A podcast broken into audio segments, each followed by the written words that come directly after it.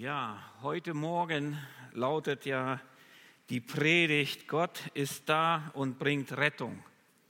Und als ich darüber nachgedacht habe, ähm, dann kam mir etwas in den Sinn, was heutzutage nicht mehr so gängig ist oder auch nicht so ähm, alltäglich. Da kam mir etwas in den Sinn, was in meiner Kindheit fast jeder kannte aber mittlerweile ist es nicht mehr so. Ihr könnt die nächste Folie anmachen. Und zwar ein ganz bestimmter Ton.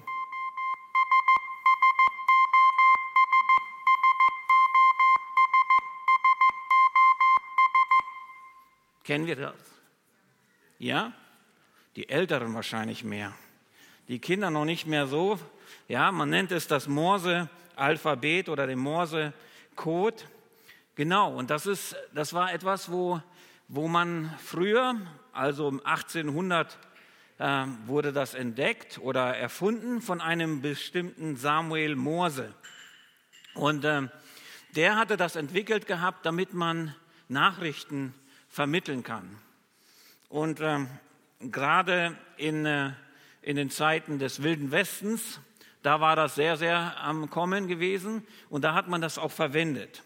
Und ähm, er hatte das entwickelt gehabt. Am Anfang war das nur auf ein paar, äh, auf zehn so, äh, sozusagen Töne festgelegt und dadurch hat sich dann ein ganzes Alphabet entwickelt.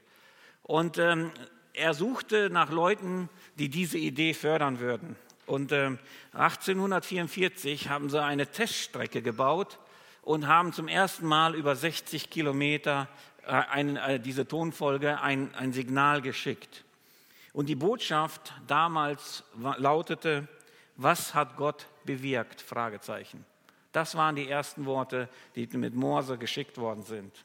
Man weiß nicht, war das eine, eine Frage, wo man wirklich äh, ein, eine Antwort gesucht hat, oder war das einfach nur aus, aus purer, ja, einfach eine Idee? Ähm, aber wir sehen einfach, was hat Gott bewirkt? Das war das erste Mal, dass äh, überhaupt Morsecode geschickt worden ist. Und wenn wir das in den Zusammenhang bringen, dann werden wir feststellen, Gott hat sehr, sehr viel bewirkt. Gott hat Rettung bewirkt. Und darum soll es auch heute in der Predigt gehen. Heutzutage ähm, ist dieses Morse-Alphabet bei in der Schifffahrt überall sehr präsent. 1906 wurde das dann international festgelegt auf der Funkausstellung in Berlin dass man dieses Signal als ein Rettungssignal äh, sehen sollte, international alle. Und später hat sich dann entwickelt, dass man diese Buchstaben SOS folgenden Bedeutung gegeben hat. Save our souls, rettet unsere Seelen. Oder auch Save our ship, äh, rette auch unser Schiff. Ja, und so Schiffe heutzutage, äh, das war das, was man gesagt, gemacht hat man hat immer dieses, wenn man in Seenot war, wenn man sich nicht selber retten konnte, hat man immer ein Signal losgeschickt, ein SOS. Now, und später hat sich das dann alles weiterentwickelt und äh, dann haben sich einfach die, die, hat man diese Buchstaben dazu genommen und SOS. Und gerade erst letztes Jahr gab es eine Geschichte, wo drei Segler, die waren unterwegs gewesen und dann, ging, äh, dann haben die sich verirrt äh, bei diesen ganzen 600 äh, Inseln, die es da in Mikronesien gab und sind abgekommen vom Kurs, hatten kein, kein, auch keinen Sprit mehr, um das Segelboot wieder in die Spur zu bringen und sie waren drei Tage vermisst.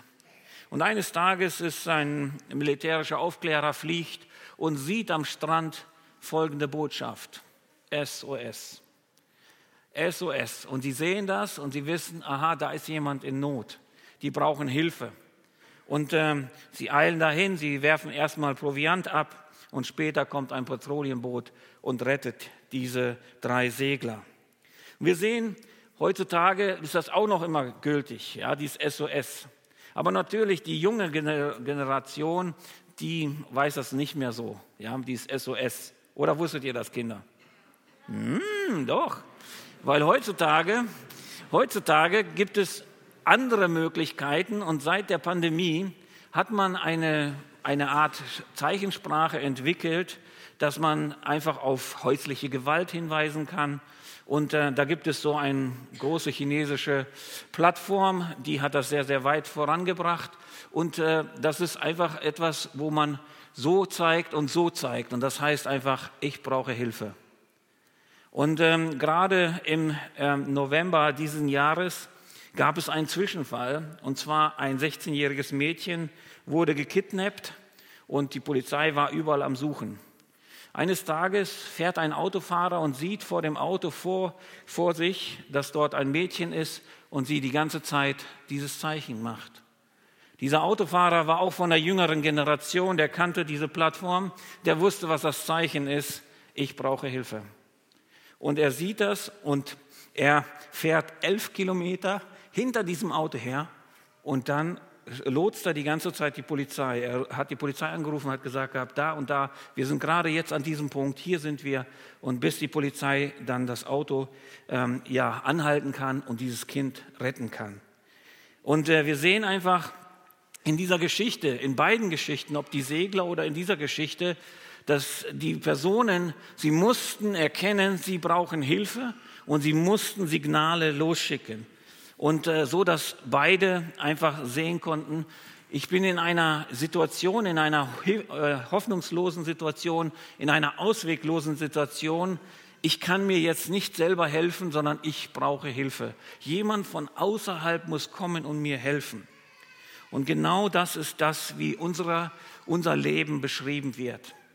Die Bibel beschreibt unsere Situation als Menschen genau so, dass wir trostlos und auswegslos sind. Wir sind verloren. Wenn wir die Weihnachtsgeschichte lesen oder auch die vorweihnachtlichen Geschichten lesen, dann sehen wir, dass die Bibel benutzt bestimmte Wörter. In Jesaja 60 heißt es zum Beispiel: Finsternis bedeckt das Erdreich und dunkel die Völker. Und wir haben gestern von Finsternis und Licht gehört und heute sind wir ja bei der Rettung dabei. Also es spricht oft von Finsternis, von einem undurchdringliche Dunkelheit, eine Lichtlosigkeit. Und das ist einfach ein Synonym für einfach ein Leben ferne von Gott, getrennt von Gott, ein Leben in Ablehnung zu Gott oder auch ein Leben in Auflehnung zu Gott. Ich will nichts mit dir zu tun haben, Gott. Oder auch ein Leben in Sünde. Und genau das ist das, wie die Bibel unseren Zustand beschreibt.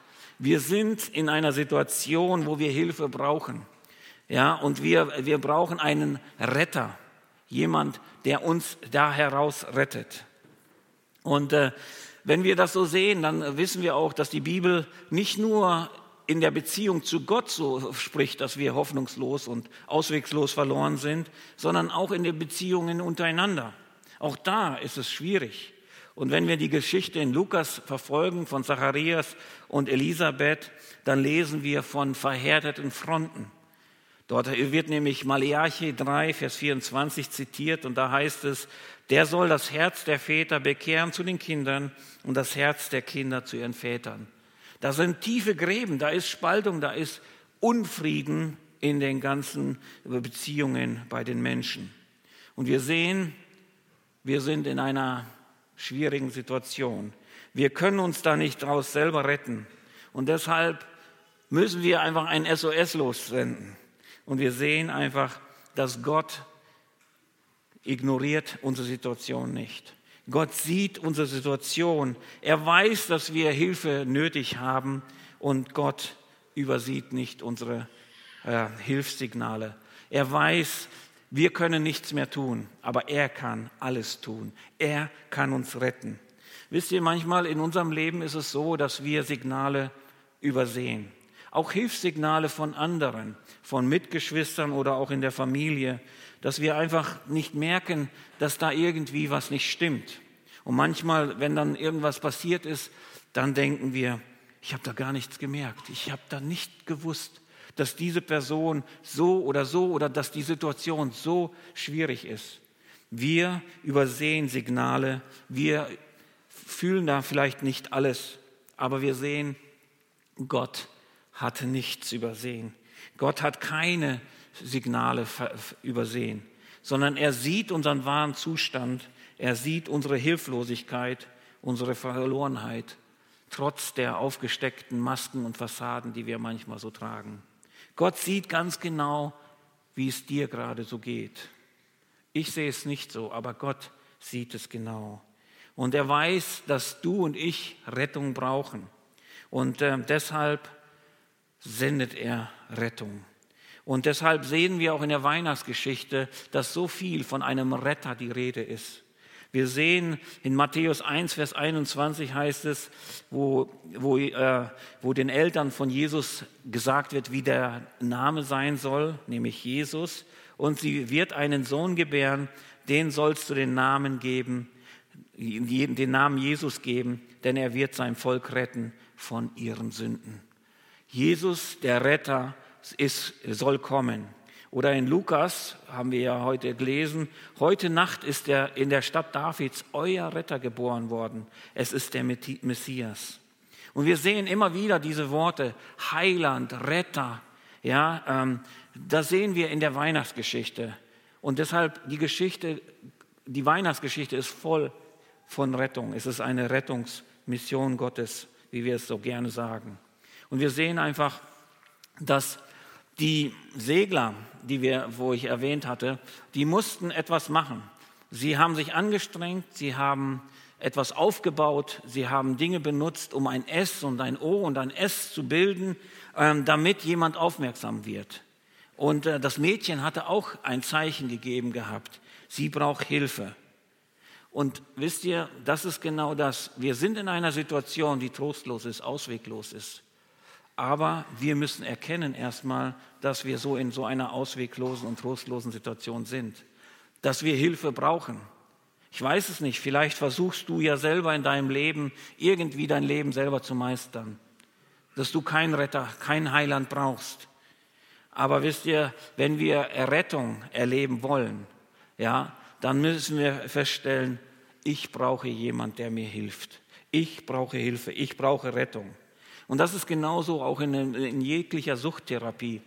Das, der erste Schritt überhaupt, um frei zu werden von egal welchen Süchten, ist zu erkennen, ich habe die Kontrolle verloren. Ich kann das nicht mehr kontrollieren.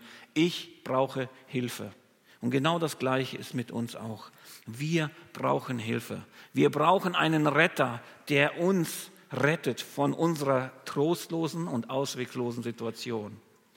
Und ähm, um das besser zu verstehen, was es heißt, möchte ich mit euch einen Text betrachten, der normalerweise nicht zu Weihnachten betrachtet wird. Und zwar aus 1 Timotheus 1, die Verse 12 bis 17.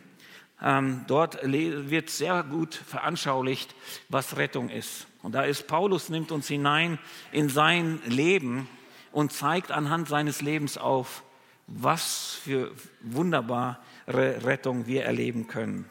Und ich habe das in vier Teile aufgeteilt und ich werde euch ein bisschen so mitnehmen. Also die ersten Verse, das sind die zwölf, äh, Vers 12. Ich danke unserem Herrn Jesus äh, Christus, der mich stark gemacht hat und mich für vertrauenswürdig gehalten hat, um mich in den Dienst zu stellen. Und hier sehen wir als erstes Paulus, er möchte uns gleich mit hineinnehmen, wovon er gerettet worden ist, aus welcher Situation er gerettet worden ist. Und bevor er uns das erklärt, sagt er, wisst ihr was, ich muss euch eins eingestehen. Ich kann es auch noch immer nicht begreifen, dass ich überhaupt diese Rettung erleben durfte. Ich, diese diese äh, Rettung ist einfach, un, äh, ist einfach unbegreiflich. Ja? Und ähm, ich habe hier so, in der PowerPoint habe ich da so ein, ein kleines Wortspiel reingebaut. Er rettet, ja, er Rettung. Gott rettet. Er tut alles, damit wir gerettet werden. Und hier sehen wir den ersten Punkt. Errettung ist unbegreiflich. Die Errettung ist einfach, wir können sie nicht begreifen. Sie ist einfach so, so über, unseren, äh, über unseren Verstand. Ja? Und äh, wir können hier sehen, einfach Paulus, wenn er darüber nachdenkt, über seine Rettung, dann ist er einfach sprachlos. Er, er, er, er weiß nicht, er kann das nicht begreifen. Wie wunderbar, wie barmherzig Gott mit ihm war. Und ähm, wir sehen, dass seine Veränderung, seine Rettung, die war allumfänglich. Die, da hat, die hat total alles verändert. Die hat, da ist nicht mehr das alte Leben, da ist etwas Neues entstanden. Und Paulus staunt darüber, dass auch sein Leben, was er davor geführt hat, mit all den Sünden, mit all den Lastern, auch keine Disqualifikation ist, um Gott jetzt nachzufolgen, um Gott zu dienen. Und das ist das, was wir hier sehen können. Die Rettung, die wir erleben dürfen, die ist einfach unbegreiflich. Wir können es nicht aussprechen, was es heißt. Und äh, das Schöne ist, dass egal in welcher Situation du zurzeit bist. Es ist keine ausweglose Situation, dass Gott nicht etwas wiederherstellen kann. Und deine Vergangenheit sollte, kann, kann dich nicht ausschließen aus dem, dass du Gott nachfolgen kannst und sogar ihm dienen kannst. Und wir sehen, dass, dass Paulus ist so begeistert über dieses, dass, dass er jetzt Gott dienen darf, dass Gott ihn überhaupt noch gebrauchen möchte, trotzdem, wie er ist. Und er sagt, das Schöne ist auch noch, jetzt diesen Dienst, den ich tue, den brauche ich auch nicht aus meiner eigenen Kraft machen, sondern er sagt, dass er macht mich stark. Jesus macht uns stark. Er rettet uns nicht nur, sondern er gibt uns auch noch die Kraft, um ein Leben zu führen, das ihn ehrt. Und das ist der zweite Punkt, den wir sehen. Warum ist er so, äh, so, so fasziniert davon? Er beschreibt nämlich von wo, wovon Gott ihn gerettet hat. Und das sind die Verse 13, 15 und 16. Und da sehen wir, obwohl ich zuvor ein Lästerer und ein Verfolger und ein Frevler war, aber mir ist Barmherzigkeit widerfahren, denn ich habe es unwissend getan im Unglauben. Und dann Vers 15, das Wort ist glaubwürdig und aller Annahme wert, dass Christus Jesus in die Welt gekommen ist, Sünder selig zu machen, von denen ich der Erste bin. Aber darum ist mir Barmherzigkeit widerfahren, damit Jesus Christus an mir als Ersten alle Geduld erzeigt, zum Vorbilde derer, die an ihm glauben sollten, zum ewigen Leben. Und hier sehen wir einfach den zweiten Punkt. Errettung schließt niemanden aus. Niemand ist zu schlecht, zu sündig, zu äh, äh, lastvoll oder äh, süchtig, dass er nicht gerettet werden kann. Und wir sehen einfach, Paulus verschönert hier gar nichts an seiner Situation, wie er vor, vor der Begegnung mit Jesus gelebt hat. Er sagt nicht, ja, das, ich war, ja, ich habe so ein paar Dinge gemacht. Nein, er, er verschönert hier nichts, sondern er zeigt genau auf, was für ein Sünder er war. Er war der Schlimmste sogar, sagt er in Vers 15. Er war der Schlimmste. Er sagt hier, dass er ein Gotteslästerer war. Er war ein Verfolger. Er, war, er hat nicht nur die Gemeinde verfolgt, sondern er hat sie wirklich mit einer Boshaftigkeit verfolgt. Er war sehr, sehr ähm, schlecht. Ja? Wenn wir Paulus angesehen hätten in seiner Situation von ein, einigen Leuten damals, dann würden die sagen, der Paulus, der ist doch ein rechtschaffender, religiöser Mensch. Er, er, hat, er hat etwas, das wir nicht haben. Er ist ein Gelehrter, er kennt Gottes Wort, er, er lebt fromm. Und äh, eigentlich ist er auch noch im Auftrage Gottes unterwegs, um diese Christen zu fangen und sie ins Gefängnis zu bringen. Aber wir sehen, Paulus erkennt an, dass er ein Sündenproblem hat. Er hat ein Gottesproblem. Er hat ein Problem mit Gott. Das war alles nur Religiosität. Das war aber kein Glaube. Und ähm, hier sehen wir einfach, dass Paulus ist einer, der erkannt hat, der seine Sünde in seinem Leben ernst nimmt. Er ist ehrlich zu sich selber. Er erkennt an, ich bin einfach ein Sünder. Und das sehen wir daran, dass er einfach wirklich ganz offen hier alles auf den Tisch legt. Er, wir sehen, dass er, er lenkt nicht ab von seiner Sündhaftigkeit, wie wir das vielleicht manchmal tun. Er entschuldigt seine Sündhaftigkeit auch nicht. Und er minimiert seine Sündhaftigkeit nicht und sagt einfach, ja, das ist nicht so schlimm. Einmal ist keinmal. Das tun wir vielleicht manchmal. Aber Paulus hier, er sagt nein. Er macht nicht andere für seine Sündhaftigkeit verantwortlich, Und das tun wir auch oft. Wenn der mich nicht so äh, behandelt hätte, wenn die Jugend mich besser aufgenommen hätte, dann würde ich jetzt immer noch vielleicht in der Jugend sein und mit Jesus unterwegs sein. Nein, das sind Entscheidungen, die hast du in dir selber gefällt. Du warst gar nicht ehrlich zu dir. Hast nicht gesagt, ja, ich bin ein Sünder, ich brauche Vergebung. Ich brauche Rettung. Es ist nicht das, es sind falsche Entscheidungen, aber wir sollten die nicht entschuldigen, sondern zu Christus kommen. Es, er sagt dies nicht mit falscher Demut, um bei den Menschen gut anzukommen, zu sagen, ja, eigentlich bin ich ja gar nicht so schlecht. Ich möchte ja mit Jesus. Er verharmlost hier gar nichts. Paulus sagt hier, er war der schlimmste Sünder. Und wenn wir das hier so sehen, dann können wir feststellen, dass wenn der Schlimmste schon bekehrt ist, dann der Zweitschlimmste, der du und ich bin, wir haben auch eine Chance. Das ist doch das Wunderbare. Das ist eigentlich die wunderbare Weihnachtsbotschaft, die wir hier sehen. In Vers 15 verdeutlicht Paulus das nochmal und er sagt, ja, diese Botschaft ist absolut zuverlässig und verdient unseren vollsten Vertrauen. Er sagt, die Hauptbotschaft, und jetzt kommt es, Jesus Christus ist in die Welt gekommen, um Sünder zu retten. Und ich bin davon der Schlimmste, sagt er. Also das ist das, worum es geht. Er hat erkannt, dass Jesus Christus nicht nur in die Welt gekommen ist, sondern er ist gekommen, um zu retten. Und genau das war sein Auftrag. Und das ist die kürzeste Botschaft, die wir haben. Die kürzeste Weihnachtsbotschaft einem, mit ein paar Worten zusammengefasst, die Paulus hier verwendet. Jesus ist in die Welt gekommen, nicht nur um Mensch zu werden, nein, sein Ziel war Rettung. Rettung der ganzen Menschheit. Rettung von jedem, der einsieht, nein, ich bin auswegslos verloren. Ich brauche Rettung. SOS Gott, ich brauche dich. Und hier sehen wir einfach, dass Paulus ähm, ehrlich zu sich ist und erkennt, ich brauche Rettung. Und deshalb sehen wir auch, dass er das auch erfährt.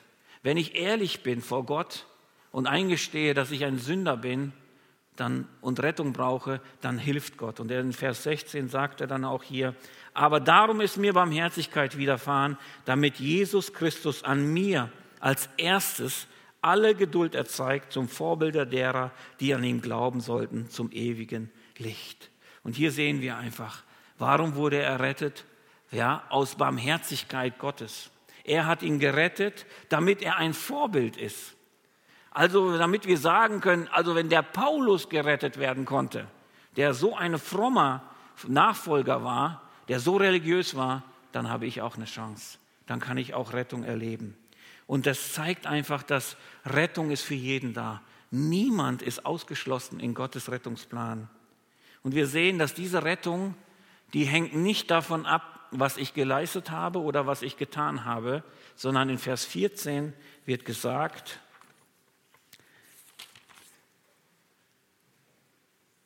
Die Gnade unseres Herrn, Herrn erwies sich überreich samt dem Glauben und der Liebe, die in Christus Jesus ist. Und es sagt uns hier einfach, der nächste Punkt ist, Errettung ist allein aus Gnade. Es ist nichts, was wir bringen, sondern es ist aus Gnade, ja, es ist unverdient. Und das ist das, was, warum Paulus auch so im Vers 12 so, so unglaublich war, das unbegreiflich war für ihn einfach, dass diese Gnade, dass die, dass die Rettung, dass es nichts von mir abhängt. Ich muss nichts tun, weil er alles getan hat. Und er ist hier so in dem, dass er sagt einfach, diese Gnade ist das, was wir brauchen. Die Gnade Gottes ist das größte Bedürfnis, das wir Menschen haben. Und Jesus kam, um uns in seiner Gnade zu retten. Er kam, um mir und dir Rettung anzubieten. Und deshalb heißt es ja auch in Johannes 3, Vers 16, denn Gott hat die Welt so geliebt, dass er seinen eingeborenen Sohn gab, damit alle, die an ihm glauben, nicht verloren gehen, sondern das ewige Leben haben. Also alle, Gott lädt uns alle ein und es ist etwas, das Gott uns schenkt. Es ist ein Geschenk Gottes. Es ist einfach eine unbeschreibliche Sache, diese Gnade Gottes. Und deshalb können wir sagen, alles begann mit der Gnade. Weihnachten ist der größte Beweis der Gnade Gottes.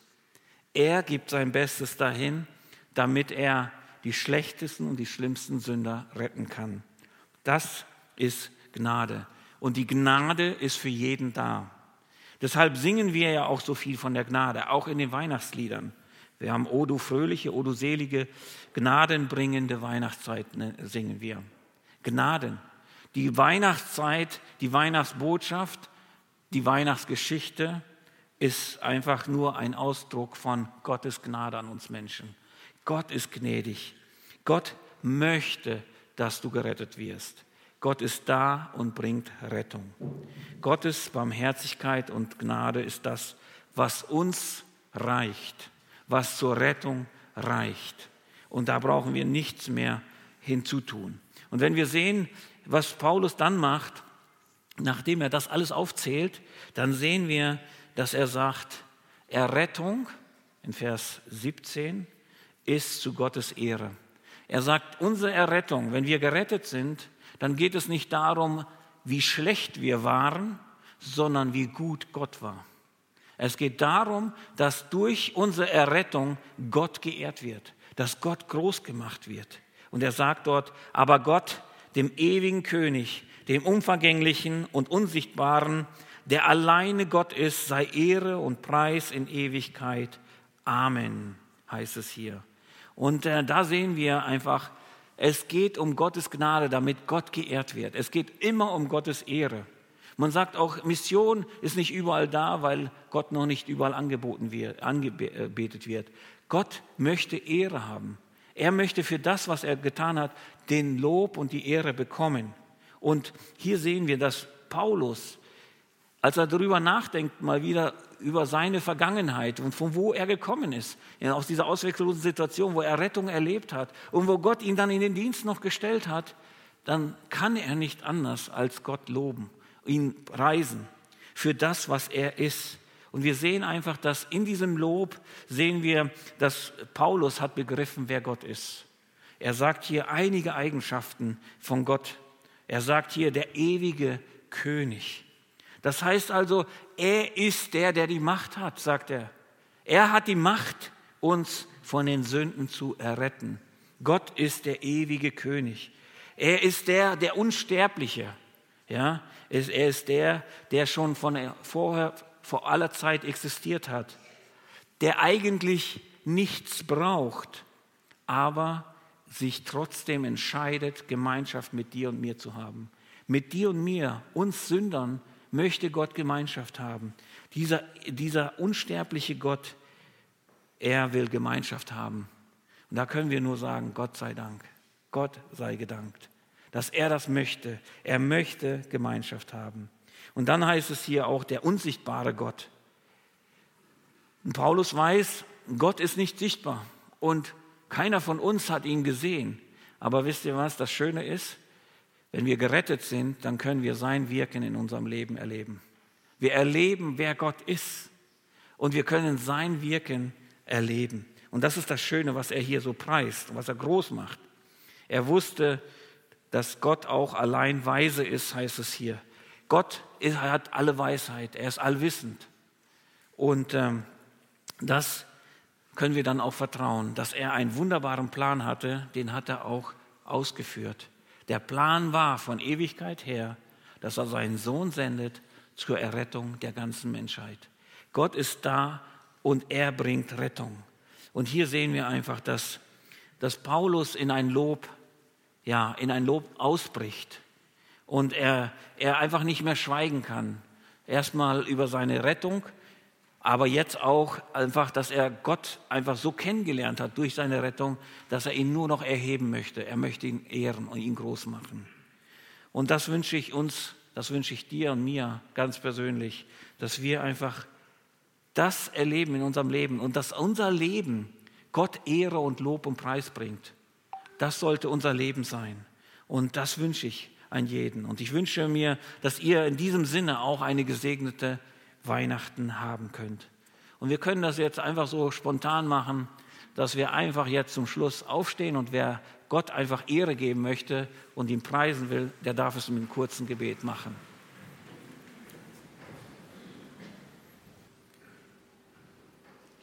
Ja, Herr, wir können dich nur erheben und dich loben und preisen, Herr.